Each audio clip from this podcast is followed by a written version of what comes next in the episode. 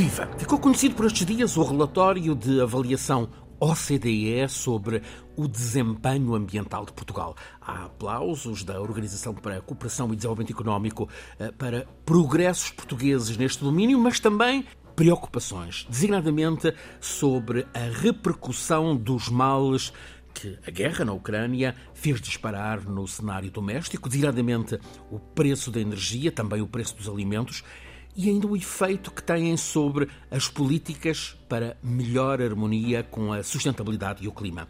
Por outro lado, preocupações também com o dano causado à biodiversidade pelos fogos florestais.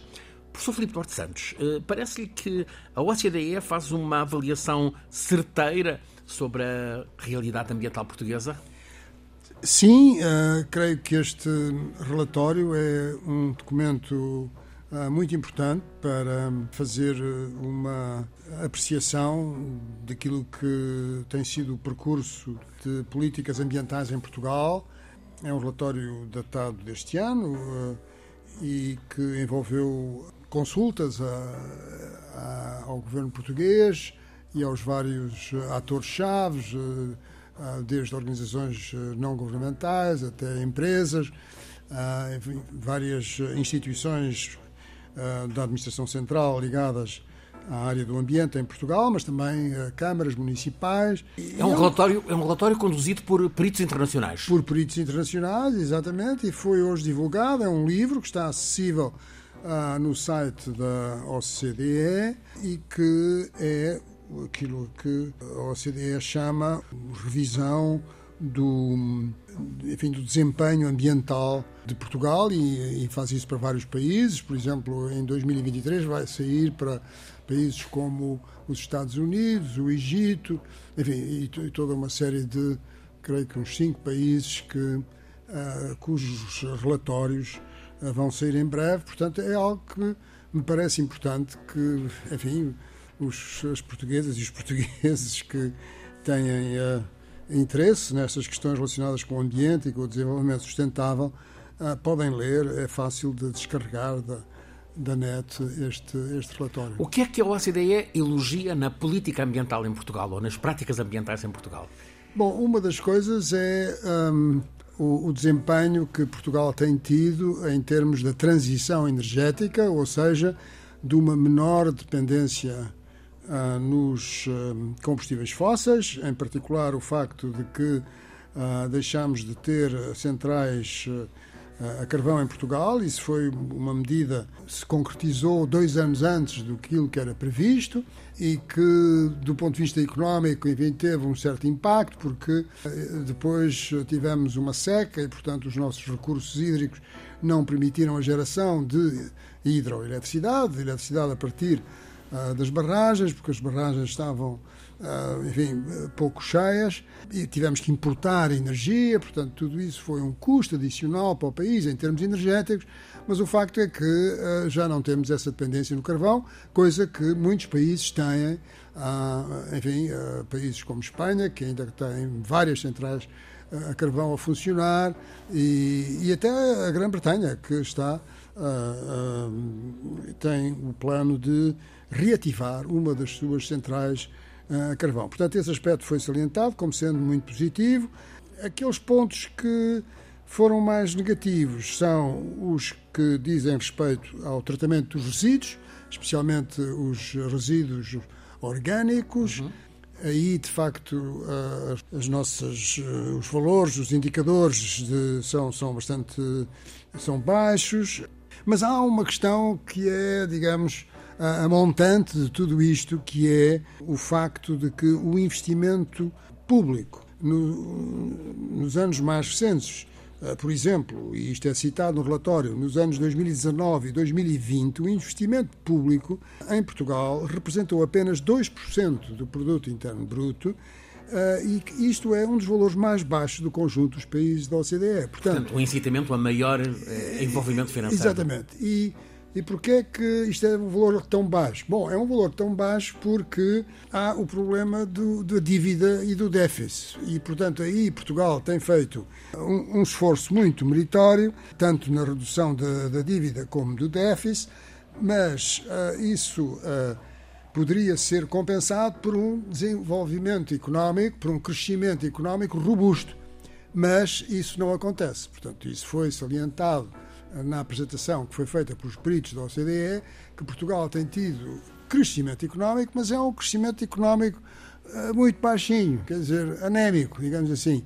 Que, claro, esse crescimento deu com a crise da, da pandemia, da Covid-19, eh, houve um decrescimento, como aliás em, praticamente em todo o mundo, eh, que recuperou, portanto, aí assim, de facto, Portugal conseguiu recuperar bem Logo a seguir? Uh, desta crise pandémica. Mas logo a seguir veio a guerra. Uh, mas logo a seguir veio a guerra. E a guerra vai ser uh, um, um, desafio maior. Não é?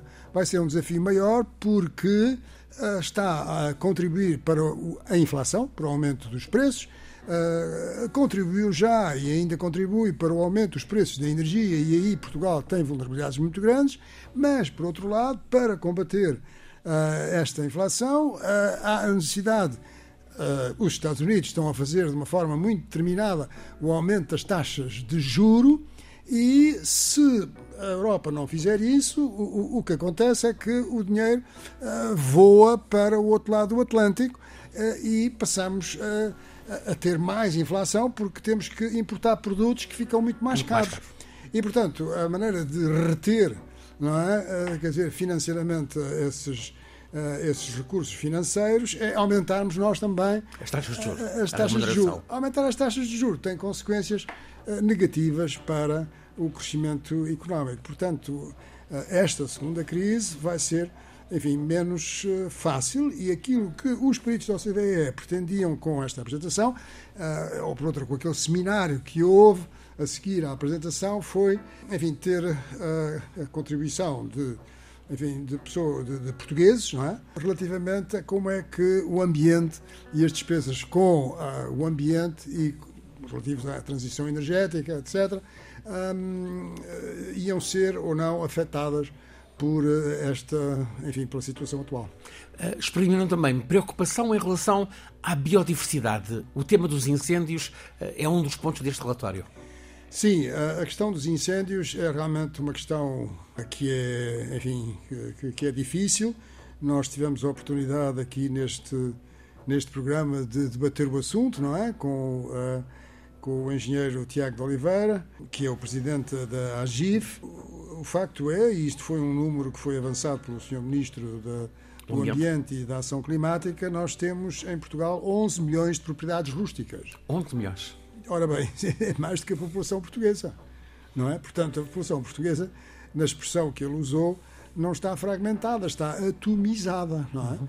E, e portanto, enquanto nós não conseguirmos eh, resolver, uh, em particular, o problema das heranças indivisas, uhum. não é? Em que uh, uma família, uh, o falecimento de um membro de uma família e em que os herdeiros resolvem não dividir a herança, e a herança se mantém indivisa, eh, para a gestão territorial, para o ordenamento do território, é para a gestão da floresta, é, é, é realmente uma dificuldade acrescida. Ah.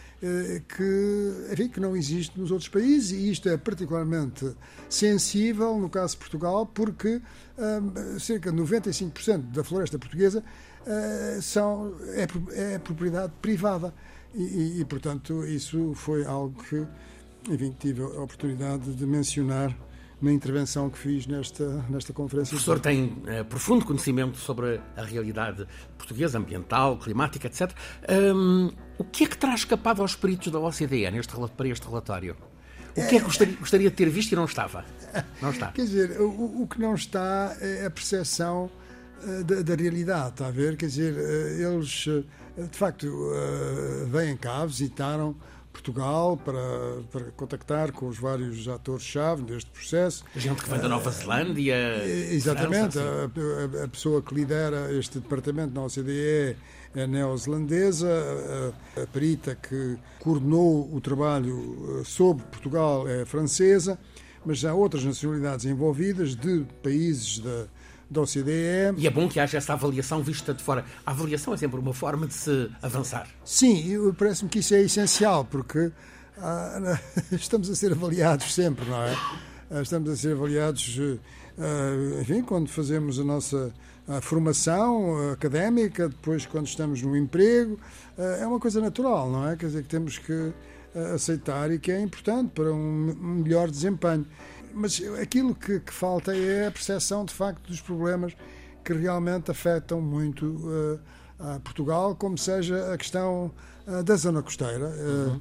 A, questão a erosão costeira. Da erosão costeira, portanto... Não é, quase não é abordada no relatório. É, é muito pouco abordada, mas não tem a ver com as alterações climáticas, tem a ver com o facto de que os rios transportam menos sedimentos e, portanto, há um recuo da costa e esse recuo chega a 5 metros, não é? 5 metros por ano, e depois temos povoações que é necessário defender. E, e só se conseguem defender por meio de esporões ou de uh, estruturas aderentes, ou seja, longitudinais, estruturas de pedra, portanto, obras de engenharia pesada, não é? Que tornam a costa como, como se fosse um muro, não é? E, e o que era uh, melhor para a defesa da nossa costa, que é aquilo que se faz, por exemplo, na Holanda, era uh, termos uh, areia, não é? Fazer a realimentação por areia, porque a areia é a melhor forma de defender. Simplesmente para isso é preciso ter uma draga, por exemplo, para retirar a areia do,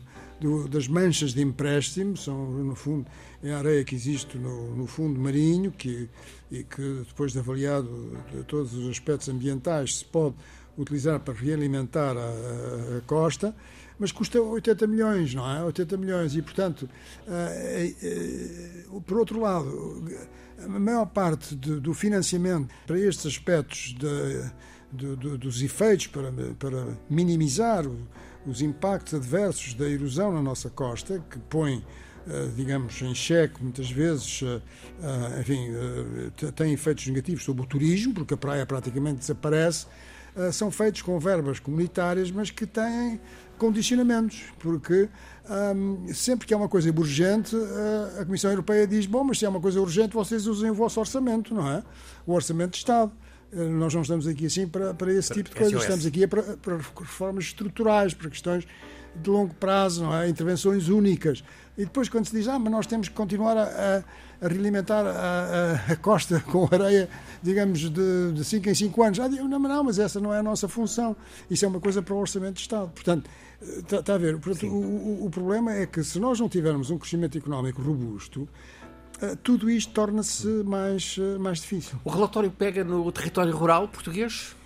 Uh, sim, também, é, também faz uma análise, evidentemente salienta a questão, quer dizer, considera, há um gráfico no relatório que mostra que Portugal é, de, enfim, no conjunto dos países da OCDE, aquele que tem maior área florestal em percentagem da área que, que, que, tem um risco elevado de incêndio florestal, mas quer dizer, esse risco não tem necessariamente a ver só com uh, as questões climáticas, tem a ver com o facto que a floresta está, uh, não está gerida da melhor forma e, portanto, isso aumenta o risco de que arda.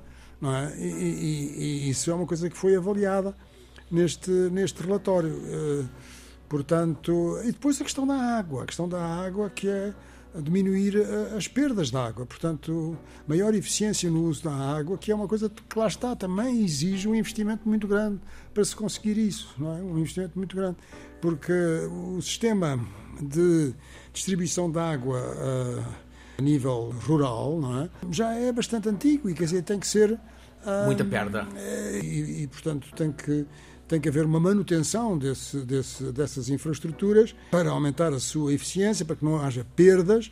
Uh, e isso uh, exige, de facto, investimentos consideráveis. Aí está este documento, o relatório da OCDE sobre o ambiente em, em Portugal, um documento útil para uh, esta avaliação externa sobre o estado do país.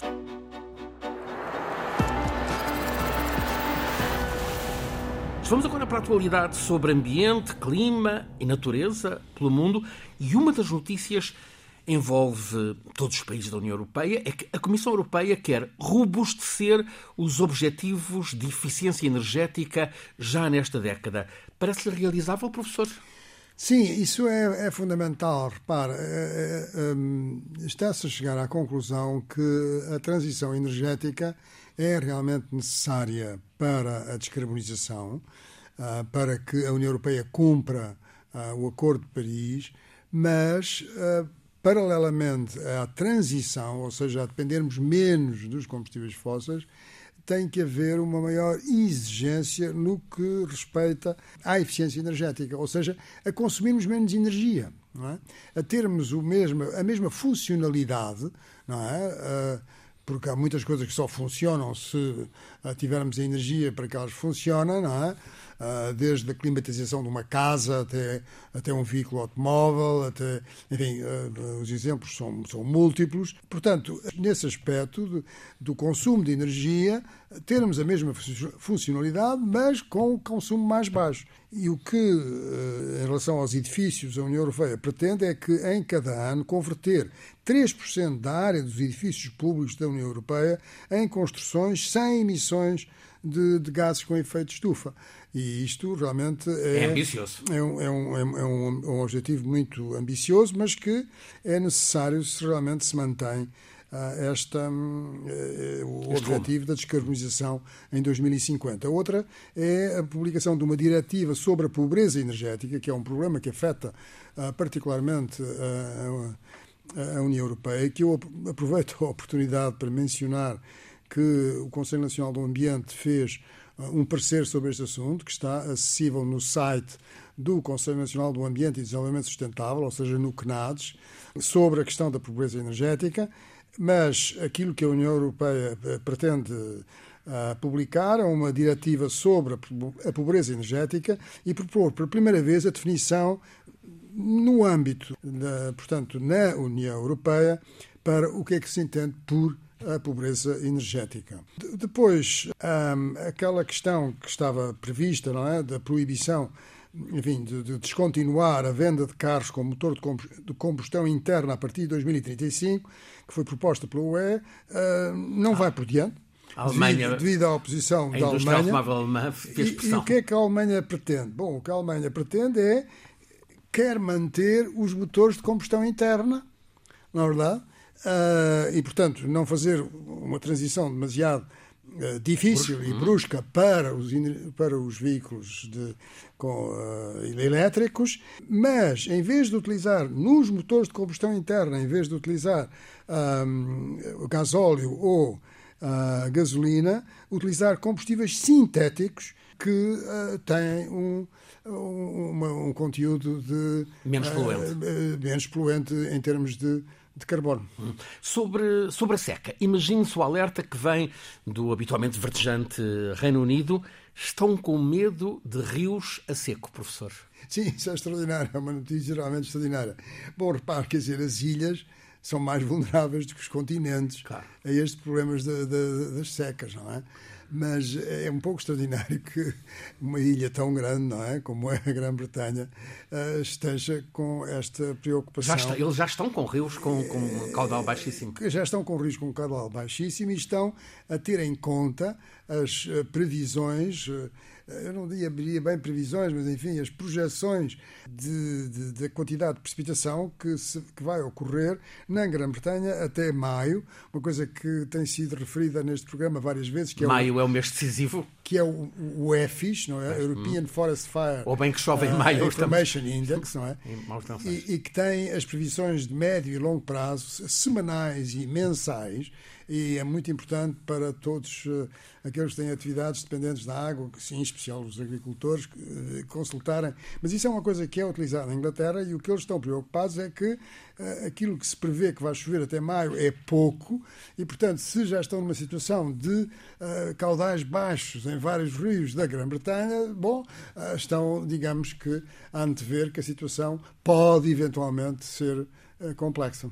A propósito de previsão meteorológica, uma novidade eh, introduzida pelo Serviço Público de Média em França, tanto a rádio como a televisão públicas, France 2, France 3, eh, France Inter, as diferentes rádios eh, do Serviço Público em França, acabam de transform decidir transformar uma instituição em França, a Meteo, a Informação Meteorológica. O boletim meteorológico passa a ter o, o dobro do tempo e deixa de se chamar Meteo, passa a chamar-se Meteo e Clima. Portanto, meteorologia e clima clima. A informação sobre o clima, sobre as alterações climáticas, passa a estar todos os dias, várias vezes ao dia, e explicada por especialistas nos serviços de informação em França. Isto é um, é um sinal e é um, é um excelente exemplo, professor. Sim, sem dúvidas. Eu penso que é aquilo que se passa atualmente. Temos que dar mais atenção a, a intervalos de tempo mais longos, não é? Porque o tempo é o, o, estado da atmosfera num determinado instante. A meteorologia. Não é? Isso é a, a, meteorologia, não é? Portanto, a meteorologia estuda e descreve o tempo, a climatologia estuda e descreve o clima. O clima uh, não é uma fotografia instantânea, mas é a descrição estatística das variáveis meteorológicas que caracterizam o estado da atmosfera, como seja, por exemplo, a temperatura, a, umidade, a radiação solar, se está céu limpo ou se está céu encoberto, quantidade de radiação solar, enfim, toda uma série, o vento, a direção do vento, enfim, tudo isto são variáveis meteorológicas e é o conjunto do comportamento destas variáveis meteorológicas durante intervalos de tempo intersazonal e, e, portanto, enfim, é, recentemente a França teve mais de 30 dias em que praticamente em nenhuma região uh, do hexágono, não é? Como Sim. os franceses chamam o seu hexágono país, um, eh, houve precipitação e, e, isso assustou as pessoas porque,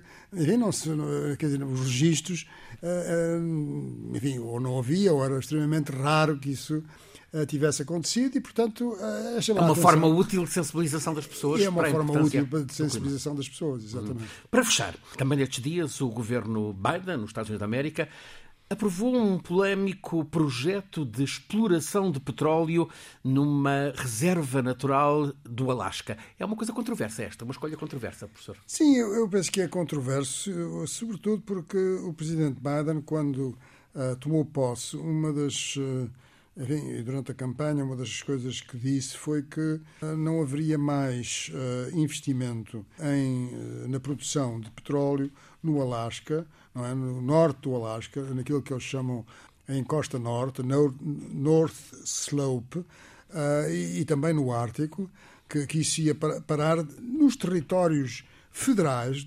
portanto, terrenos públicos, e isto é exatamente ortogonal, não é? Quer dizer, portanto, é, é um investimento da companhia Conoco Oil num, num, local chamado Willow, eh, chamado Projeto de Petróleo Willow, na tal uh, North Slope de, do, do Alasca, que irá produzir 180 mil barris de petróleo por dia, o que representa 1,5% da atual produção de, de petróleo dos Estados Unidos. É importante salientar que os Estados Unidos são o maior produtor de petróleo do mundo e o maior consumidor de petróleo do mundo.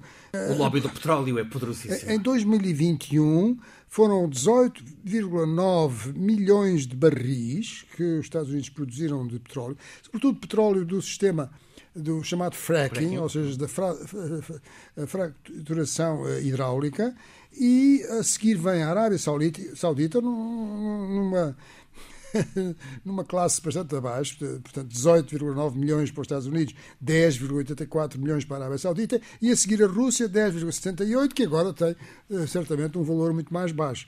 Portanto, eh, é decepcionante. Eh, isto foi complementado, não é? Porque todos estes equilíbrios políticos, enfim, é aquilo que se consegue fazer, não é? Porque são, enfim, razões políticas é que levam a estes equilíbrios.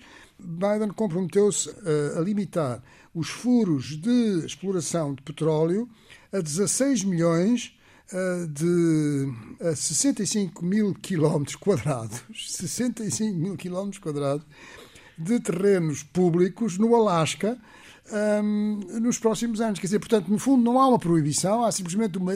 Uma espécie com, de limitação com, com, o tamanho de dois terços de Portugal. Exatamente, está a ver? Portanto, enfim, uh, pronto, é isto. Eu acho que não é preciso mais nada. Filipe Duarte Santos, eh, professor catedrático na Faculdade de Ciências da Universidade de Lisboa, conduz-nos todas as semanas neste programa, A Escala do Clima. Este é o 73º episódio, é uma realização em parceria entre a Escola Superior de Comunicação Social e a Antena 1, Rádio Pública da RTP.